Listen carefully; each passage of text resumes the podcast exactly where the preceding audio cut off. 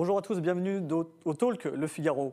Le boycott des produits euh, français en Turquie, les conséquences économiques de la reprise du Covid en Europe, les élections américaines. On en parle ce midi dans le Talk Le Figaro avec Franck Riester, le ministre délégué chargé du commerce extérieur et de l'attractivité et président d'Agir, le parti de droite, membre de la majorité.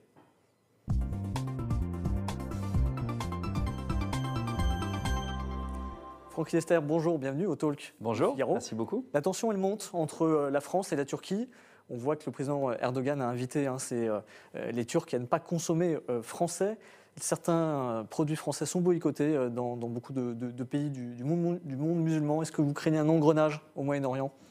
Non, je ne le crains pas, mais nous sommes évidemment très attentifs. J'ai créé au sein du ministère de l'Europe et des Affaires étrangères une cellule de suivi précis de ce qui se passe pays par pays en lien avec notre réseau diplomatique et en lien avec les entreprises et les différentes fédérations euh, d'entreprises concernées. Pour l'instant, ce boycott est très circonscrit, limité à un certain nombre de produits alimentaires, mais vraiment euh, de façon très limitée, tant mieux. Euh, bien évidemment, nous sommes aussi très attentifs à ce que fait la Turquie.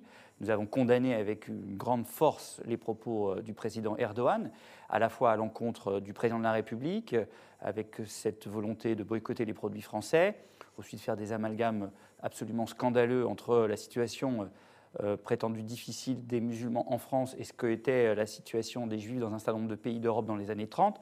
Bref, nous sommes très fermes vis-à-vis -vis du président turc et en même temps, nous sommes déterminés à expliquer ce qu'est la position de la France et du président de la République. Il ne s'agit pas euh, d'attaquer l'islam, bien évidemment. Euh, les musulmans euh, peuvent pratiquer leur culte, nous le savons bien, librement dans notre pays, et ce sont des citoyens, bien évidemment, à part entière.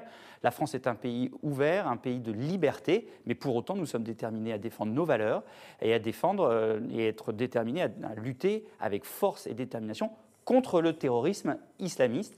Et ça, ni M. Erdogan ni quiconque nous empêchera de le faire. Qu'est-ce qui s'est passé entre la, grande marche, hein, on s'en souvient, du 11 janvier 2015, après les attentats de Charlie Hebdo, où il y avait beaucoup de dirigeants, y compris des, des, dirigeants de, pays musulmans qui étaient euh, présents, et aujourd'hui où la France est, est contestée euh, dans ces pays, où la position de la France n'est pas comprise d'abord, la, vision de la France de la laïcité est assez spécifique dans le monde et nous sommes donc euh, absolument déterminés à expliquer aux pays musulmans ce qu'est notre conception de la laïcité, notre conception de la liberté euh, de croire ou de ne pas croire, cet attachement euh, aux caricatures, à la liberté d'expression. Nous devons l'expliquer, ce n'est pas contre les religions, ce n'est pas contre les musulmans, les musulmans c'est absolument pour assurer la liberté d'expression dans notre pays. Et euh, nous sommes, encore une fois, déterminés à le faire avec force, en lien avec les autres pays européens. Vous avez vu que les pays européens euh, ont soutenu euh, la France et ont condamné les propos du président Erdogan. il y a assez de soutien autour de la France Oui, il y a d'abord une unité nationale, mise à part M. Mélenchon, qui se discrédite tous les jours un peu plus. Il y a une unité politique en France, il y a une unité de la nation. Les Français sont unis derrière leurs valeurs, derrière les valeurs de la République. Ils sont attachés à la laïcité, ils sont euh, déterminés à ce que la France soit respectée notamment par euh, ses partenaires euh, qui est la Turquie. La Turquie est un partenaire de la France, mais un partenaire aujourd'hui qui a des attitudes inacceptables. On l'a vu d'ailleurs à la fois au niveau de la Libye, et euh, la difficulté que nous avons à faire respecter l'embargo sur les armes en Libye, avec les tentatives d'explorer du pétrole dans les eaux grecques et turques, ces volontés grecques et chypriotes de la Turquie, et puis l'agissement de la Turquie euh, en Azerbaïdjan. Vous avez vu que dans le Haut-Karabakh, mhm. entre l'Arménie et l'Azerbaïdjan, il y a un conflit fort. Et la Turquie envoie des mercenaires pour soutenir l'Azerbaïdjan, c'est inadmissible. Et donc c'est cette succession mhm.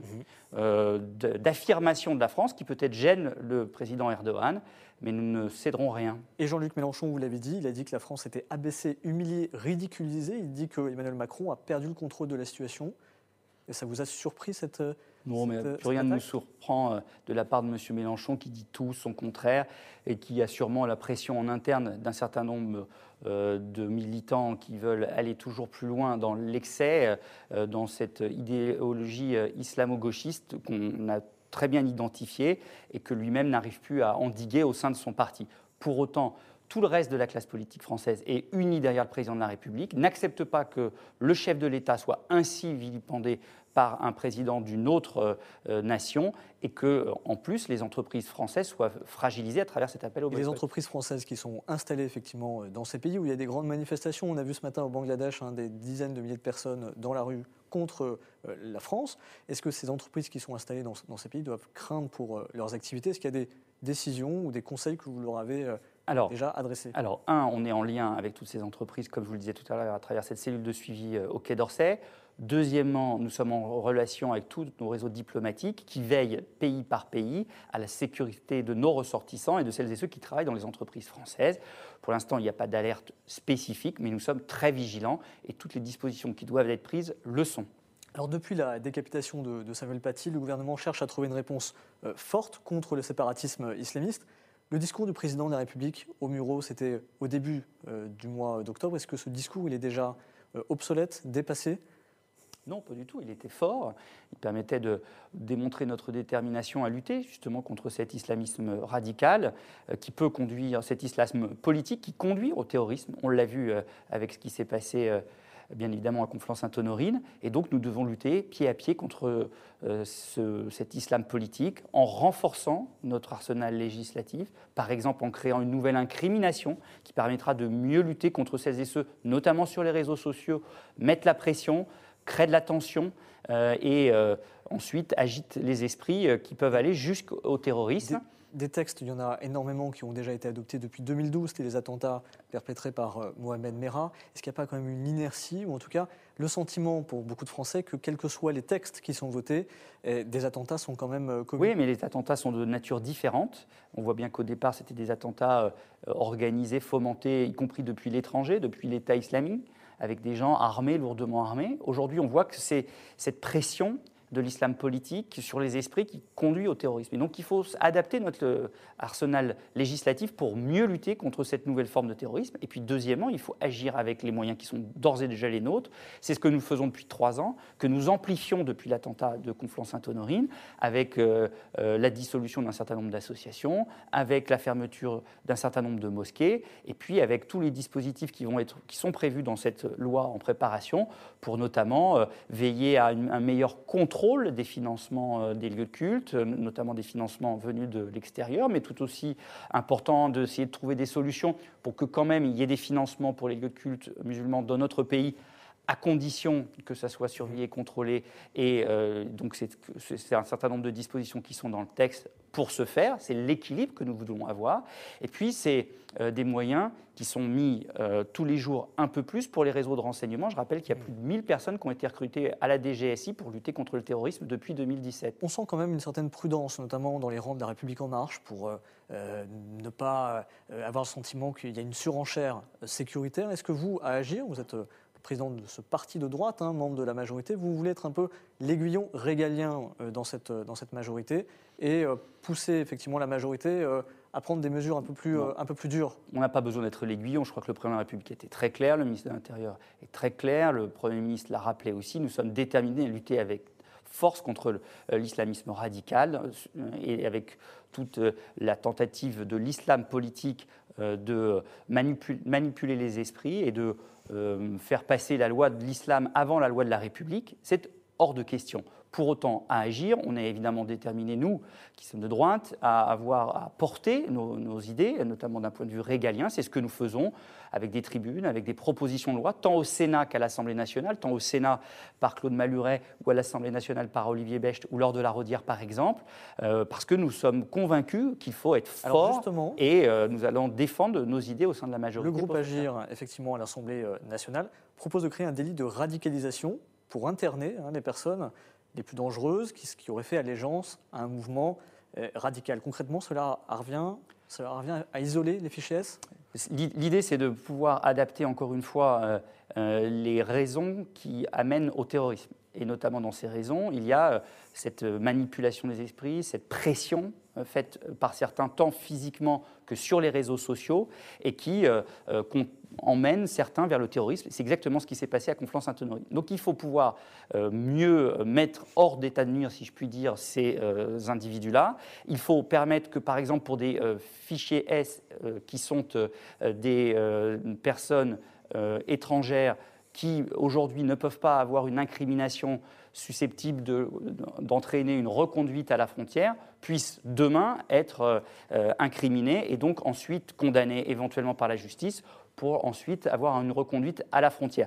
Et aujourd'hui, il y a un vide juridique de ce point de vue-là. Je sais que le gouvernement y travaille, mhm. mais nous sommes force de proposition. Ça va dans le sens de ce que propose Olivier Becht et euh, le groupe Agir Ensemble à l'Assemblée nationale.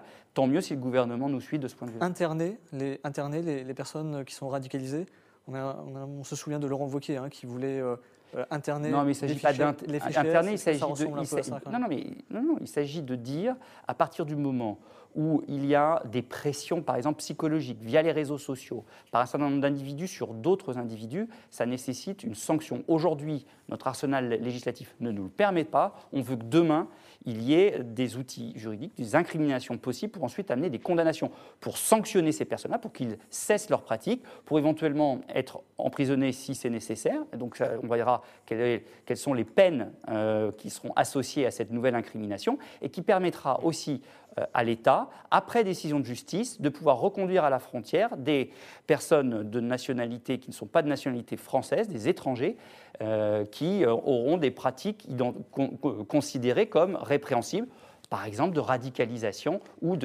d'incitation au rejet de l'autre. Alors, autre sujet qui préoccupe énormément les, Français en ce moment, c'est évidemment la crise sanitaire. On voit que l'épidémie reprend de plus belle partout en Europe. Est-ce que le reconfinement, il vous paraît inévitable? En tout cas, il faut euh, réfléchir à toutes les solutions pour endiguer euh, euh, l'accélération de la circulation du virus. C'est ce que fait le gouvernement. Il y a des décisions qui sont en train d'être prises entre le Conseil de défense de ce matin et de demain pour adapter en permanence, comme nous le faisons depuis le début de, de la pandémie, le dispositif de lutte. Aujourd'hui, on voit bien, tous les Français s'en rendent compte, qu'il y a une accélération de la circulation du virus. Il faut protéger nos compatriotes en faisant aussi attention de préserver l'économie. C'est une ligne de crête qui est difficile. Préserver l'économie et préserver aussi euh, celles et ceux qui travaillent dans le monde hospitalier, euh, ces euh, soignants, ces médecins qui font un travail remarquable et qui sont sous tension. On doit aussi, eux, les protéger et les préserver. C'est possible pour les entreprises d'assumer comme ça, de faire face à, à cette, reprise C'est très difficile. Moi, je pense à tous ces secteurs qui sont notamment particulièrement impactés. Hein. Je pense évidemment au secteur du tourisme, de la, restauration, de l'hôtellerie, de la culture, de l'événementiel, mais bien d'autres secteurs qui sont directement touchés. Euh, L'État est au rendez-vous en mobilisant un grand nombre d'aides euh, fortes euh, face à cette difficulté, à cette crise. Et l'État assumera et continuera d'assumer ses responsabilités pour que si jamais il y a des mesures plus fortes qui impactent davantage l'économie, d'essayer toujours et encore de protéger nos entreprises et protéger les emplois qui sont associés à ces entreprises. Et on voit en Italie, en Espagne, euh, des manifestations parfois d'ailleurs assez euh, violentes hein, contre les nouvelles euh, décisions qui sont prises hein, contre la, reprise de l'épidémie. Vous craignez ce climat en France et, et ce manque d'acceptation dans la société Il faut continuer d'expliquer à nos compatriotes ces mesures, mais je crois qu'ils le comprennent très bien. Aujourd'hui, on voit que le couvre-feu est bien accepté malgré les contraintes. Euh, on préférerait tous ne pas avoir ces contraintes-là, mais elles sont nécessaires pour préserver euh, notre euh, système de santé qui soigne celles et ceux qui sont les plus fortement atteints par cette maladie, qui est une maladie qui peut être grave.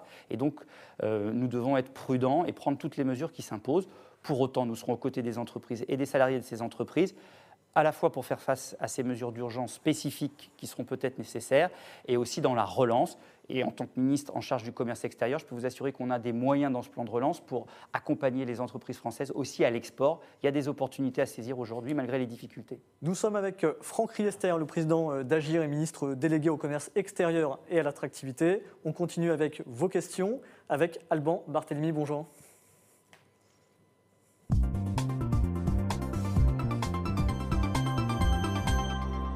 Alban, c'est à vous. bonjour et bonjour Franck Christophe. Bonjour. Euh, je commence avec la question de Christian II. Euh, est-ce que la libre circulation dans l'Union européenne n'accélère pas la propagation du virus Et de façon plus générale, où est l'Europe dans cette crise? L'Europe n'a pas été suffisamment au rendez-vous en termes de coordination euh, des politiques de préservation dans la lutte contre le virus, c'est clair. il y a eu à un moment ou un autre des décisions contradictoires, en tout cas perçues comme telles. Pour autant, l'Europe a été solidaire. Rappelons-nous quand même euh, l'Allemagne, notamment, qui a accepté un certain nombre, qui a accueilli un certain nombre de personnes au moment du pic euh, de la crise Covid au printemps. Et donc cette solidarité européenne, elle s'est euh, concrétisée aussi à travers des entreprises qui ont adapté en Europe leur outil de fabrication de masques ou de produits hydroalcooliques pour mettre à disposition ces produits à d'autres pays d'Europe. Euh, pour autant, dans l'avenir, nous aurons à mieux coordonner nos politiques de lutte contre ce type de pandémie au niveau européen. C'est ce qui était très clairement dit au Conseil européen, c'est ce que nous soutenons, nous, gouvernement et chefs d'État et de gouvernement, euh, pour l'avenir. Euh, à court terme, il faut continuer de mieux coordonner, de mieux partager notre regard sur la pandémie et la façon de mieux lutter contre cette pandémie. C'est ce que fait Olivier Véran avec ses collègues ministres de la Santé des autres pays européens. Alors toujours sur la santé, euh, Christian sur le Figaro.fr se demande comment est-ce qu'on fait pour télécharger l'application Tous Anti-Covid lorsque on ne possède pas de smartphone. Et puis il vous demande si vous avez vous-même téléchargé l'application. Oui, j'ai moi-même téléchargé l'application, j'avais téléchargé la précédente, j'ai fait la, mise à jour, il y a une petite mise à jour à faire.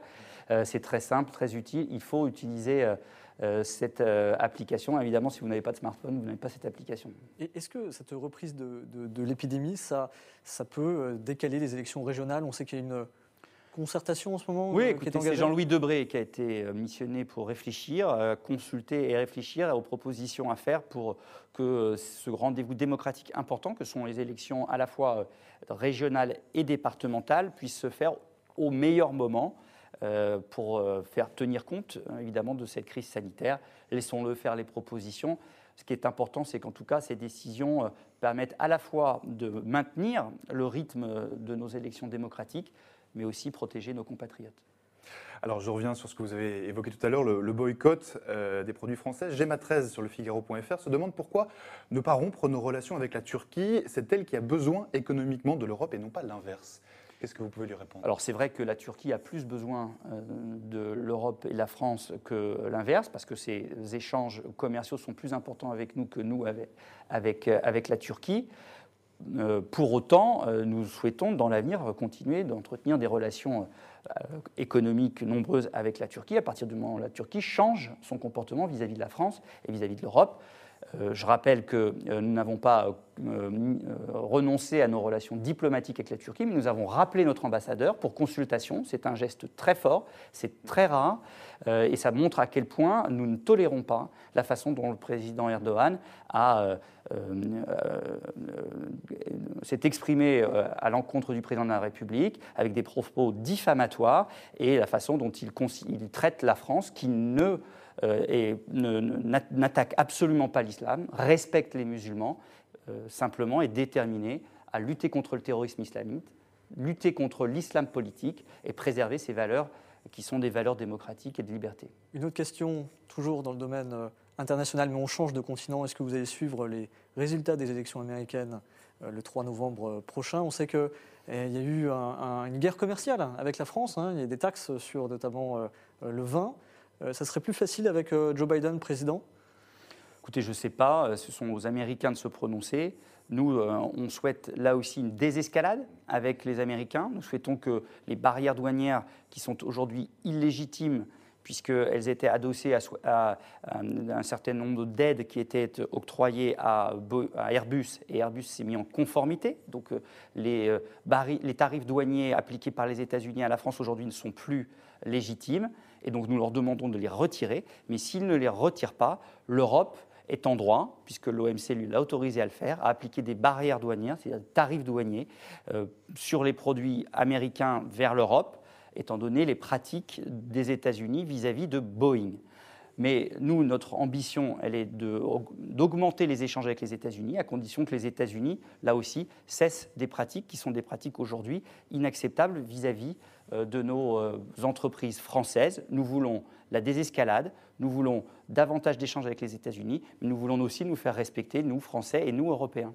Alban, une question Alors, une dernière question. Marc, sur le Figaro.fr toujours, vous demande, euh, en tant qu'ex-ministre de la Culture, si vous ne trouvez pas qu'on devrait garder les théâtres et les cinémas ouverts autant que possible Bien sûr, dans l'absolu, euh, c'est euh, évidemment une priorité du gouvernement, mais il y a des décisions difficiles à prendre. Nous les prenons en tenant compte de la situation catastrophique du monde de la culture aujourd'hui. nous mobilisons beaucoup d'aides. la ministre de la Culture est très mobilisée avec les, professionnels du secteur pour trouver toutes les voies et moyens pour protéger au maximum le monde de la culture. Mais c'est vrai qu'il est aujourd'hui sinistré. Elle avait demandé une dérogation. C'était une, une démarche euh, intéressante? Non, mais il y a eu beaucoup de choses de faites euh, pour la culture. Il faut rester euh, mobilisé, continuer d'accompagner le monde de la culture dans ses difficultés. C'est ce qui a été fait avec les- encore les dernières annonces de moyens supplémentaires euh, octroyés par le gouvernement, par Jean Castex, par euh, Roselyne Bachelot, pour accompagner ce secteur. Merci euh, Alban, merci Franck Riester. Merci à vous. Le Talk, Le Figaro fait une pause pendant quelques jours. Vous retrouverez euh, lundi Yves Tréhard. D'ici là, bonne semaine.